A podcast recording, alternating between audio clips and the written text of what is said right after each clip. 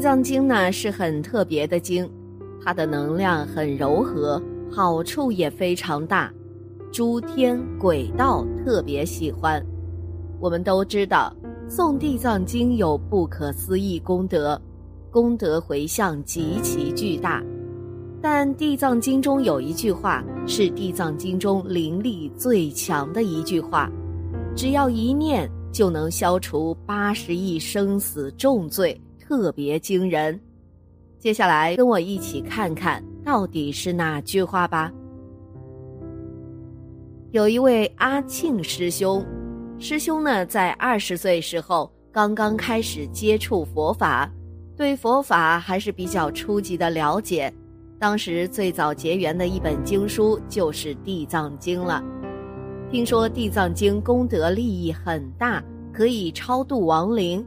师兄当时还不是很相信，师兄当时家里的叔叔很不幸遇到车祸去世了。当时叔叔是晚上开车去运货，结果出了车祸，被大货车把车都撞扁了。可想而知啊，这灾难多严重。后来师兄就发心念诵《地藏经》，回向给叔叔。希望叔叔能不堕地狱，往生极乐。当念到这句话，“吾以佛眼观故，犹不尽数，此皆是地藏菩萨久远劫来。”师兄突然一下子就得到感应，叔叔跟着一道光往生生走了，应该是脱离地狱往生了。在《地藏经》中。佛陀有三次把末法时代我们这些众生托付给地藏菩萨，请地藏菩萨来关照我们，让我们不要堕落三恶道，能够走在修行路上不退转，乃至蒙佛受记。由于有这样的缘起，我们末法时代的众生修地藏法门，非常容易得到地藏菩萨的加持。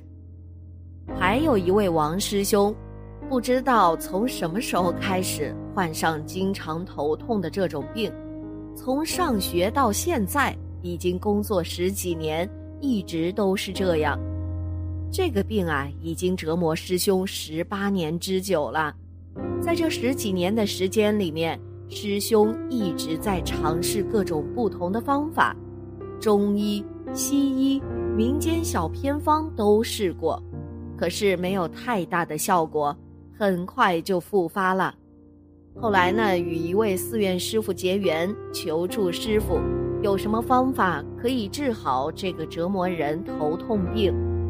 后来师傅建议师兄可以发愿念诵《地藏经》，建议在一年内念诵完一百零八部《地藏经》。师兄马上在寺院请了一本《地藏经》回家。在第一天就念了两部《地藏经》，很神奇的是，在念完之后，内心很祥和宁静，然后头痛也有点减轻了。后来师兄更加精进的念诵，在半年后啊，头痛就几乎消失了，真实不可思议呀！印光法师曾说。《地藏经》结合了宇宙所有佛菩萨、仙魔的力量、鬼怪的力量，功德利益是非常大的。师兄们只要诚心念诵《地藏经》，一定可以获得很大的功德利益。念《地藏经》的时候，通常会有很多有缘的鬼神过来听、过来看，神当然无所谓了。但是鬼道众生是不能离你太近的，否则会影响你的身体和运程。因为鬼道众生的阴性能量场会中和我们人类的阳气，有时你会念着念着身上很冷，而阳气对我们很重要、很宝贵的，它就是运气，就是生命能量。所以，有的人越念地藏经，越修地藏法门，结果身体越差，运气越没，心里还不时有种种害怕，就是这个原因了。那么，我们念地藏经的时候，可以先熏一点好香，这就相当于在两三米小范围内拉了根线，清了个场。当然，如果你会其他结界方法也可以，有开光加持过的护身符、加持品都可以带的。除此之外，还有几个需要注意的地方。时间上呢，建议早点念，最好是清晨和上午，尽量下午前。地藏经尽量到庙里面，功德更大、更安全。我们这边呢，每到周末，寺庙师傅慈悲，会组织大家一起读地藏经。这种方法属于共修，共修的加持力和功德力不是一个人可以相比的。假如参加共修的有十个人，那么你读一遍就等于读了十遍经的功德了。这个好处确实很殊胜，有几次为亡人念诵时，亡人一下子就到场了，非常灵验。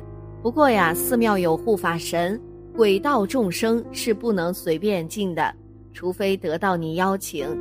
所以我们去寺庙念经之前，可以慈悲邀请他们，比如你可以说，特别祈请菩萨以及护法善神加持。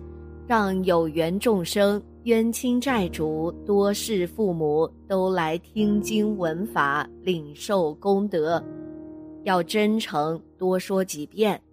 下面的众生是很愚痴、很阴暗的，我们要有慈悲心和耐心。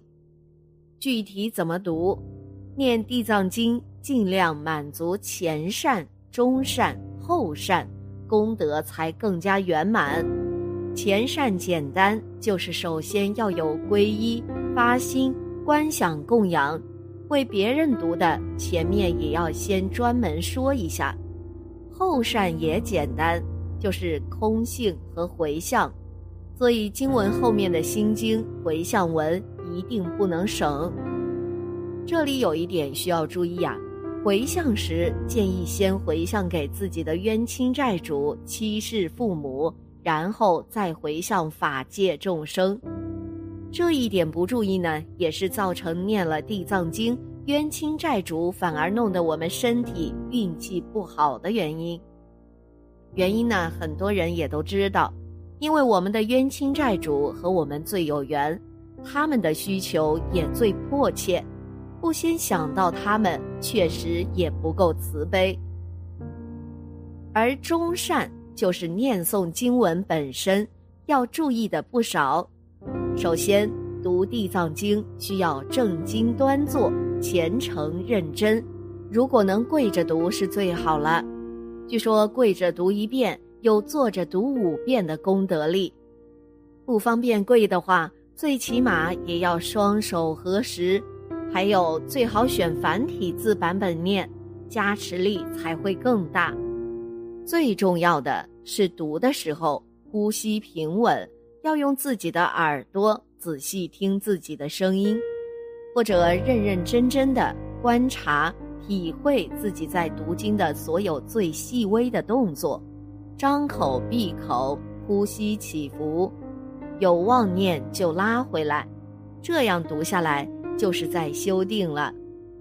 随随便便念经的效果虽然也有，但是不大。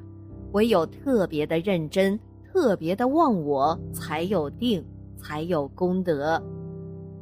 这就是师父教大家一定要虔诚，一定要清净，一定要专一的原因了。不会读的人就听别人读，或者听录音机，只要认真，效果也一样。如果实在一天读不完，可以分几天读，但不要拖得太久。地藏经最关键的是第八品、第九品这两品了，有时间呢可以多读几遍，时间紧只读这两品也行。以上三点啊，就是我们平时共修和读诵地藏经的一些注意事项。那么，如果有人因为特别的事情需要特别的发愿，或者专修地藏护法等等，具体法门也是非常之多的。地藏菩萨在佛教里面相当于一位本尊，他的护法善神比如监牢地神、大吉祥天等等，也是非常有威力、等级非常高的。其中每一位都有专门的法门，怎么修、怎么祈请、怎么供养，功德利益也都非常大。修持地藏法门会增长世间的福报。我们看地藏菩萨像，不论是雕塑或是画像，他一手握锡杖，一手持宝珠。有些造型中呢，虽不持锡杖，但也一定会捧一颗宝珠。那颗宝珠称为如意珠或摩尼宝珠，因为地藏王菩萨在因地修行时，曾发过大愿。要满足一切众生的愿望，所以呀，你只要如法照经中所说去修，很快就能满你所愿了。好了，今天的节目呢就到这里了，希望此次相遇能给大家带来收获。如果你也喜欢本期内容，希望大家能给我点个赞，或者留言、分享、订阅。感谢您的观看，咱们下期节目。不见不散。